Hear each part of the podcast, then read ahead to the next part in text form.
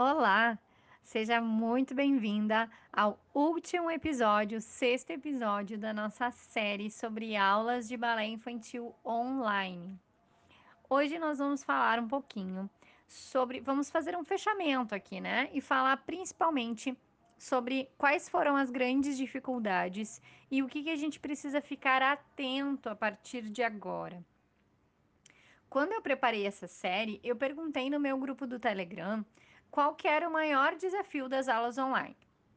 Manter o interesse ganhou disparado com 53% das, dos votos. E nas outras op opções, desculpa, e na opção outros, os pais foram unanimidade. Então tinha ali, ah, outros, né? E aí podia colocar o que quisesse. Todas colocaram pais. Não é à toa que eu falei bastante sobre isso nos episódios, inclusive. É, teve um comentário de uma das participantes do grupo que disse assim: crianças soltas, sem orientação. Pais delegavam para a escola o papel de educar. E isso é algo que já é recorrente, né? A gente conhece. Quem de nós trabalha em escolas regulares vê isso com mais frequência. E eu acredito que um dos nossos papéis é justamente auxiliar nesse entendimento, nessa mudança né? De aquela palavrinha que ninguém gosta, porque é da modinha de mindset, né? Mudança de configuração de pensamento, é isso que significa mindset, tá? Então, esse assunto pais é um assunto que me chama muita atenção, porque eu sou uma amante e uma estudante do desenvolvimento humano. E os pais contribuem muito numa sessão que eu poderia chamar de, de uma sessão de né, crenças, um bloco lá de estudos do desenvolvimento humano que são as crenças. E isso me interessa demais. Isso foi o grande motivador, inclusive, da metodologia ter uma parte que trata sobre o desenvolvimento socioemocional. Porque eu fui buscar lá no cerne da minha questão, né, de, de eu, da minha pessoa, Samantha, é, como que o meu desenvolvimento socioemocional se deu. E aí eu fui buscando algumas coisas que tinham tudo a ver com a minha criação, por isso que eu falo tanto e propago tanto também a disciplina positiva, a comunicação não violenta, que é algo tão importante e fundamental para esse melhor desenvolvimento humano. E isso perpassa pelas aulas online, perpassa por tudo que a gente veio conversando aqui nesses episódios. Então, nós professores também somos formadores de criança. E você pode ter pensado agora, ah, mas vai colocar toda a culpa nos pais e nos professores, né? Mas não é isso. Nesse episódio de hoje eu vou falar um pouquinho sobre a gente entender melhor esse lugar que é tão importante e que influencia diretamente nas aulas online e em todo o nosso fazer né, de educador. Então, a primeira coisa que a gente precisa entender é que não é culpa, é responsabilidade. Quando eu mudo um pouquinho a palavra, para quem já estudou programação neurolinguística, eu já falei disso por aqui também, é, sabe, né, o peso e o poder das palavras. Então, a gente pensar que não é culpa e sim responsabilidade, tira aquela questão do peso e traz a questão da consciência. Né? Então, eu não vou dizer que é culpa dos pais as crianças não entrarem na aula online, mas eu posso dizer que é responsabilidade dos pais auxiliar para que elas tenham, para que elas deem o um primeiro passo, para que elas cheguem na aula. E depois a gente possa motivá-las, possa mostrar a importância da aula, mas para isso elas têm que estar ali primeiro, né? E ter condições adequadas para estar ali também, não basta só estar ali. Então, é, com aulas online ou não, somos nós os responsáveis pelas experiências que as crianças vão ter. Nós que ofertamos ou não situações que vão, somado ao que elas veem, formar aqueles julgadores internos que tem na cabecinha delas, que na inteligência positiva se chamam sabotadores. Até a palavra julgadores não é a mais apropriada, mas eles julgam, eles moldam as nossas ações né? Então, por exemplo, se eu tenho um hipervigilante, que é um dos sabotadores que é bem fácil da gente exemplificar aqui. Se eu tenho um hipervigilante alto, significa que ao longo da minha vida eu passei por muito tempo por situações que me diziam que eram perigosas. Então, sabe quando a gente faz aquele cuidado, tu vai te machucar. Isso aí não é para criança. Não faz isso, não vai ali, não faz aquele outro. Quando tu passa muito tempo sobre essa experiência, né, experimentando essa situação, tu vai, tu tende a, né, não quer dizer que tu vá, porque isso é sempre uma combinação de fatores, mas tu tende a desenvolver esse sabotador chamado hipervigilante. E aí ele vai ao longo da tua vida adulta, que ele já não deveria mais estar ali atuando, porque sim, ele atua para tua proteção na tua infância, todos os sabotadores ou esses julgadorizinhos aí, eles existem para nos proteger, mas quando a gente vira adulto, eles deveriam deixar de existir ou minimizar a sua interferência sobre nós. E se a gente não aprende a controlar esse nosso mindset, vou repetir essa palavra xarope, né, da, da nossa aculturação, aí uma palavra americanizada e tudo mais, mas assim, essa nossa configuração mental, é, a gente então precisa começar a pensar sobre isso e a entender como que. Sabe, a gente aprende aquela história do diabinho e o anjinho na nossa cabeça. É tipo isso, tá? Só que o anjinho é o que a gente chama de sábio. É a nossa. É, a, é quando a gente tá. Sabe quando a gente tá motivado, quando a gente tá bem, quando a gente consegue encarar as coisas de uma forma boa. E os sabotadores é, seria o diabinho, só que são vários, não é um só. E aí que a coisa complica. Então, a gente precisa entender dessas nossas interferências em relação às crianças, das experiências que a gente está possibilitando para elas. Então, quando a gente fala de motivação para as aulas online, por exemplo, não tem como não pensar uh, que a maneira como nós encaramos as coisas afeta diretamente a maneira como elas se sentem perante a situação. Ou seja, se você não gosta das aulas online, se você tem qualquer resquício na sua mente sobre a ineficiência da aula online para o desenvolvimento técnico, ou se você fica dizendo em algum, mesmo que seja profundamente na sua mente que não é a mesma coisa, e você só olha para isso, pode ter certeza que a criança vai enxergar assim também.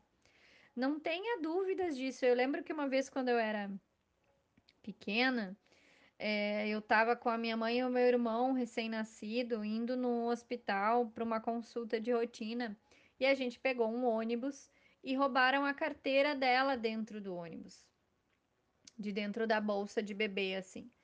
E aí ela ficou muito nervosa, né? Obviamente, porque afinal ela não tinha dinheiro, não tinha nada pra gente nem voltar para casa, numa época que não se tinha nem telefone celular, né? Claro que tinha o, telefone público, tinha como ligar, mas ela ficou muito nervosa e nisso meu irmão no colo dela começou a chorar. E daí uma senhorinha na parada foi falou para ela assim: é, moça, fica calma porque o nenê sente, ele vai ficar agitado também. E aí parece bobagem ou parece óbvio, não sei, né? Para você pode parecer uma coisa ou outra, mas isso é evidente, né? Se eu sinto uma coisa dentro de mim sobre alguma situação, eu passo aquilo para as pessoas que estão ao meu redor, querendo ou não, demonstrando ou não, a não ser que eu seja muito hábil em fingir, o que também necessariamente não é uma boa coisa, né? Então eu posso entender que, ah, de repente não tem tantas coisas boas, né? Ou não tem as mesmas coisas boas que a aula presencial tem, mas o que que tem de bom aqui? Eu posso olhar para esse lado. Tudo tem um lado bom, né? Então, é, mostra o valor das aulas e o entendimento de que essa é a melhor solução neste momento para o combate do vírus. Isso é fundamental. Eu estava conversando agora com a Prof. Carla antes de gravar esse, esse episódio e ela estava me contando que uma das alunas particulares presencial dela, é, a mãe informou que acabou de testar positivo para o Covid. Ou seja, e se isso é na sala de aula? E se nós estamos atendendo outras alunas? Isso já vai fazer com que aquela turma, primeiro, não possa mais ter aula. Então, eu já vou ficar ali duas semanas sem me ver, vou ter que voltar para o online, né? Sem contar que pode alguém manifestar ou não, né? Não necessariamente passou adiante, mas já fica um clima, já, né? Estraga o, o desenvolvimento do que vinha fazendo. E isso é desnecessário se eu consigo uh, passar o que eu tenho que passar no online também. Se eu consigo criar objetivos para trabalhar dentro da aula online o que eu quero que seja trabalhado tudo tem um lado bom. Mesmo a morte, que é tida como algo ruim, tem seu lado bom e necessário. Como você vem encarando as coisas? Como você está ensinando as crianças a encararem as coisas? Então, se nessa pandemia a gente pôde aproveitar para. Eu conheço muita gente que melhorou as suas aulas, assim, a sua didática, né? Eu mesma falei da história da pirueta, né? a gente pôde parar para olhar alguns aspectos que já estavam automatizados na nossa vida e prestar atenção. É que nem quando tu dirige um carro automático e depois volta para o manual, tu começa a prestar atenção de novo em algumas coisas que tu já estava, né, de fazendo de forma automatizada na tua cabeça. Então, é, teve esse lado bom da pandemia, né, da gente poder se reinventar, aprender, é, ter novos recursos. E se você não usou isso, tá tudo bem, mas você pode começar a usar agora. E não esquece que nós vivemos no mundo capitalista, então sim, continua sendo uma corrida, infelizmente. Então, se você não evoluiu e o outro evoluiu, a tendência é as pessoas passarem para o outro. Então, a gente precisa ficar atento, né, a tudo isso. E a gente então aprender a olhar com esse é, mindset, né? Eu, eu, tentei achar a palavra em português para falar, mas me vem essa primeira na cabeça, desculpem. É, então, esse pensamento, essa configuração de pensamento para olhar as coisas pelo lado bom e ensinar as crianças. E aí eu vou te contar assim, ó, no meu grupo do Telegram, eu vou deixar uma aula que nós fizemos que se chama Volta às Aulas é, que seria sobre como seria a volta às aulas no pós-Covid. Se você quiser fazer com as suas alunas essa aula, você vai ver que elas e os pais vão dar mais valor para a aula online. É, nós fizemos de ter que botar a máscara, de ter que ficar passando álcool gel de tempo em tempo e tal. E claro que elas começam a achar chato, né? Evidentemente que a gente também pode se habituar a isso e é importante a gente entender esses novos padrões e são necessários, né? E provavelmente quando a gente voltar a essa vida mais social, a gente vai ter que ter alguns cuidados. É que nem a história da asepsia, né? Muito, antigamente se morriam pessoas nas cirurgias porque não existia asepsia. E a pessoa que desenvolveu isso como uma técnica, né, lavar as mãos antes de uma cirurgia, ela foi internada, se eu não me engano, era uma mulher, foi internada como louca.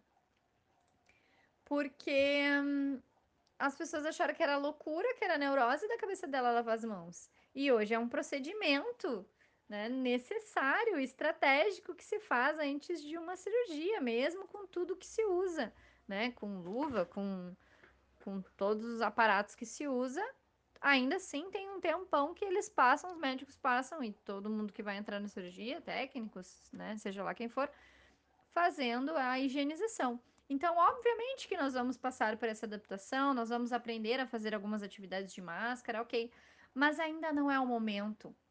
Ainda não é o momento de voltar. E aí, isso que eu comentei antes, né? A Prof. Carla me falou que a mãe da menina testou positivo. Aí, hoje, uma amiga também me falou que a outra amiga amiga da amiga testou positivo e ela tinha estado com a pessoa que tinha estado com ela e assim vai indo, entende? Então, não, não é o momento ainda e a gente pode, a gente tem recurso para trabalhar sem precisar disso. Ah, claro que as pessoas voltam para aula quando é presencial, né? Para quem tem escola, aluguel e tudo mais. Mas aí vai do meu poder de educação. Aí vai de eu trabalhar também essa ideia. Porque o que, que acontece? As pessoas voltam porque tem alguém abrindo. As pessoas voltam porque elas acham que estão exaustas de ficar em casa e querem ir fazer alguma coisa. E aí eu tô dando a oportunidade, porque eu abri a minha escola. Mas se elas entenderem o valor daquela aula online, elas vão ficar ali. Entende que é uma grande roda também isso, né? Então, liberados desse bloqueio de, de achar que as aulas presenciais são melhores e que eu preciso voltar e que não é a mesma coisa e blá blá blá, você pode então passar para a próxima fase, né?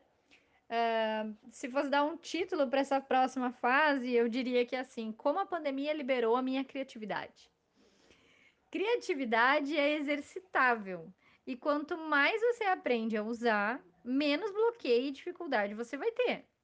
Manter a motivação das alunas também passa pela criatividade. Afinal, adultos e crianças não gostam sempre da mesma coisa. Como eu disse no episódio anterior, você não precisa de materiais para ser criativa, basta uma boa imaginação. Então, se eu fosse deixar uma dica aqui, começa com histórias né? Começa interpretando algumas histórias, e aí, obviamente, você não precisa interpretar só os clássicos, existem muitas histórias. Pode pegar um livrinho qualquer e reproduzir aquela história daquele livrinho na sua aula. Reinvente as histórias, aí sim, você pode começar pelas tradicionais e refazer todas elas, um novo enredo. E em pouco tempo você vai estar criando suas próprias histórias, suas próprias aulas com histórias exclusivas. Então, isso também vai trazendo você para um outro lugar, né? Porque hoje em dia a criança vai num balé faz aula de fada, vai no outro faz aula de fada, vai no outro faz aula de fada. É tudo igual. Só saiu da aula tradicional que não tinha tema nenhum para ir para uma aula tradicional onde sempre vai ter fada, princesa e não sei mais o que que tem sempre, porque minhas aulas são sempre diferentes, então eu não sei o que, que o pessoal tá usando aí. Mas a gente conseguir trabalhar isso, sabe? E fazer coisas é, fora da casinha uh, é uma maneira de pensar, tá? Se você quiser saber mais sobre isso, entra lá no grupo do Telegram, me segue no Instagram, arroba balé de base, que eu trago bastante informação nesse sentido para te ajudar, sejam nas aulas online ou sejam nas presenciais.